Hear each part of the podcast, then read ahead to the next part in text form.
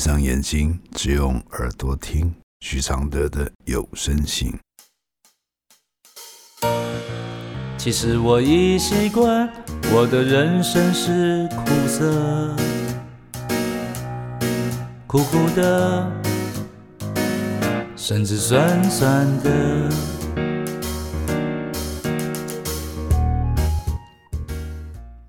第三十三封信。当生命出现重大的意外伤害，来信写这一封信给你，是因为前天看了一位国外寄信者的信。当我看见他身心俱疲的写在他二零一九年身心状态极差的状态下，摇摇晃晃往柏林地铁的铁轨跳下去，那一刻，所有画面放射电影的机器一样。住在黑暗里的自己复活了，那不停哭泣的灵魂又活了。只有泪，没有声音，从来没有放声大哭。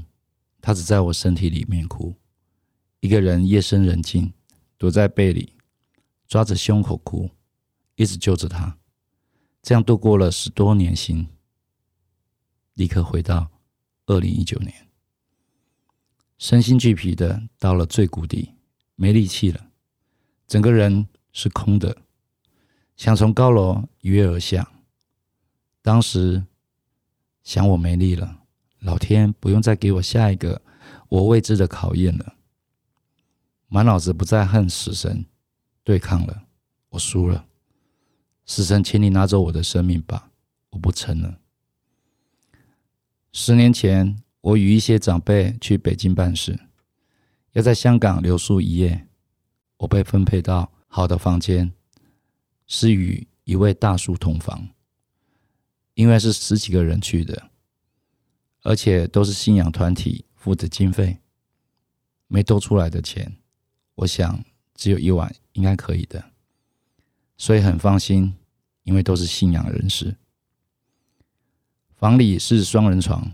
我是害怕的，但想到是长辈，就没有多想了。到了半夜，有人在为我盖被子，我惊醒了。我在被子里望着大叔坐在椅子，一直看着我，没有睡，我也没有睡，抓着被子一直到天亮。立刻离开房，到隔壁朋友那里打了电话回家。听见爸爸的声音，眼泪就流下来了。想和爸爸说，我想回家。爸爸说：“好不好啊？在外面要照顾自己啊。”我什么都没有说。一方面，他们是爸爸放心的修道人，那些长辈也有一些身份，所以很放心。但爸爸不知道是这样的安排。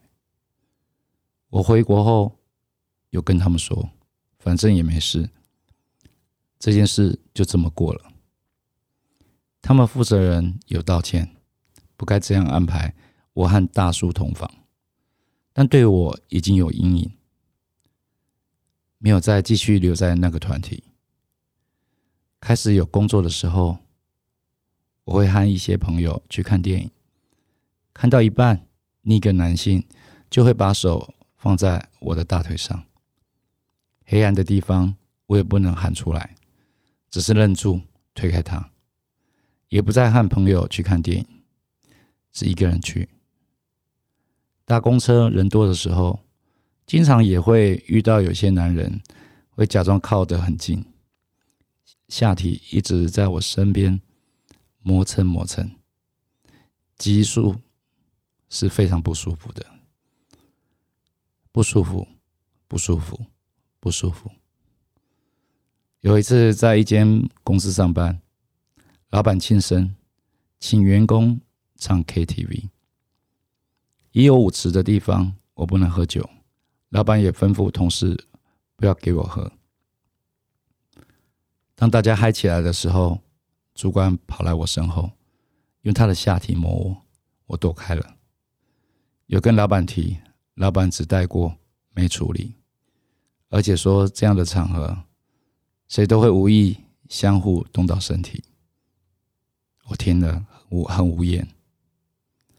二十七岁那年出事了，一辈子都不可能忘记的恐惧。和朋友出去，男生都会在女生轮流送回家。那天我应该先到家的，另一位女生说先送她，我最后一个回家。男生载了我，不是回家的路，去了一个后巷，开始他的受刑。我哭得很大声，很大声，他才放了我，载我回家。我看见自己流了血，也不会形容当时的状况了。我洗洗洗洗洗，我不敢让父母知道，什么都不会做了，只是惊恐。当时觉得自己很脏，很脏。为什么女人遇到这种事情都觉得自己是脏的？为什么还要听一些？为什么你要和他们出去的话？为什么你不会反抗？很多为什么听到的也只是那些话。那位女生也叫我赶快去买药吃，不会怀孕的那种。她很冷的对我说。报警也没有用，你都已经洗掉证据了。从那个时候开始，我就过着不是我的生活。每次出去都穿长袖长裤，戴帽子，不再靠近人。在家睡觉睡得好好的，半夜有人会来我房间摸我的胸，那是我的弟弟。过了很多年，我爸离开人世。我不堪再被重男轻女的家庭折磨了。我对妈妈说：“你知道你儿子对我做了什么吗？”我妈不信，她说我在做梦吧。妈妈还骂我，所以很多事我都不说，不想再说。妈妈的朋友也会打我的头。我跟我妈说，她也不信，只有我舅信。我舅舅去警告那个人。我什么都做，在家里也是没有用的人。不结婚，从小就是被打、被人踢、被人嘲笑、被同学欺负。老师笑，不会做功课就打。就因为是缺陷儿，在路上也会被人看不顺眼一眼，或一脚狠狠的踢。看我的反应，一直默默的认命，这就是我的命。我吞下去。二零一九年在新公司上班，每天要搭计程车，我都会怕。有时候会遇到奇怪的司机，只要有事，我唯一的选择就是开门跳车。太晚下班，遇到了司机会走小捷径、黑暗、野草丛生的地方。也遇到一位忘了他载过我了，他就跟我说话。问我你还记得我吗？我不理他，他会骂人，骂我为什么不理他。他要我的手机号码，有空找我喝茶，我不给，还说这年代了，没什么了，想好一下都不是大问题。于是我举报他，同事都在笑我，怎么可能你长这样？不会有人性亲你了？惊恐已在我心里埋下了根，我以为这些日子我没事了，我平静下来了，不好的事都过去了，听了老师很多智慧的话，心也豁达了，就当人生的考题。但这几天的惊恐又回来了，又哭了，又不能呼吸了，会打自己的胸口，想挣脱，灵魂不想住进我的身体。前天的我失控了，一直在原地走来走去，一直流泪，跟自己说不许哭。越想就越哭，我要控制它，控制它，不要哭。我知道我又要开始了，心脏地方很痛，不能呼吸，会晕眩、发抖，一直呼吸着，深呼吸，让它哭吧。今天平静了一些，这个病不会好了吗？是有病的人吗？有想过妈妈不在了就结束自己，不想再面对人生？谢谢老师这里对我友善的人，他们好温暖。在这里，我有了勇气和人相处。老师昨天直播有说自己也掉泪了，不要难过哦，你有着温暖的心，你都在陪大家。身心受伤的我，已渐渐好起来。谢谢前天那一封信，让我撑开了恐惧，不再逃避，不再害怕面对不会表达的我。能写信了给老师，虽然没有很详细，不能再写一些发生的事了。因为状态还不是很好，但没有流泪了。祝福受伤的人不再害怕，都会好起来，不再孤独。老师有在，一起过得更好。老师晚安。我的回复是：跟着你的字，看着你曾经走过的经历，闪电、攻击、黑夜。取消，这些都是你独自面对。但这时提起笔的当下的你，成了写故事的人。我写过的歌词，也许也是这样。只是我在写的那一刻，写够多了以后，那些与我纠缠的时间就远离了我。我已完成了那些真实的事件，真正代表了意义。那些意义就是。温柔，温柔的勇敢，善解缘分，抛出希望，让读我们故事的人知道，我们到此刻没有被击垮。谢谢诗婷支持完成这封信的录制。这封信来自二零一零年。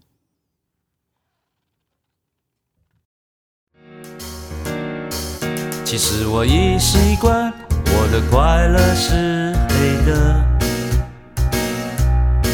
圆圆的，甚至短短的，像一杯黑咖啡，不加糖的纯粹，总是一夜没睡，也能醒着书写。如果我是你的一杯咖啡，如果能和你的寂寞配对，不对不会，不醉不回，不是什么都扯上完美。如果我是你会喝的咖啡，如果注定我会吻你的嘴，不为不累，不美不醉，不必什么都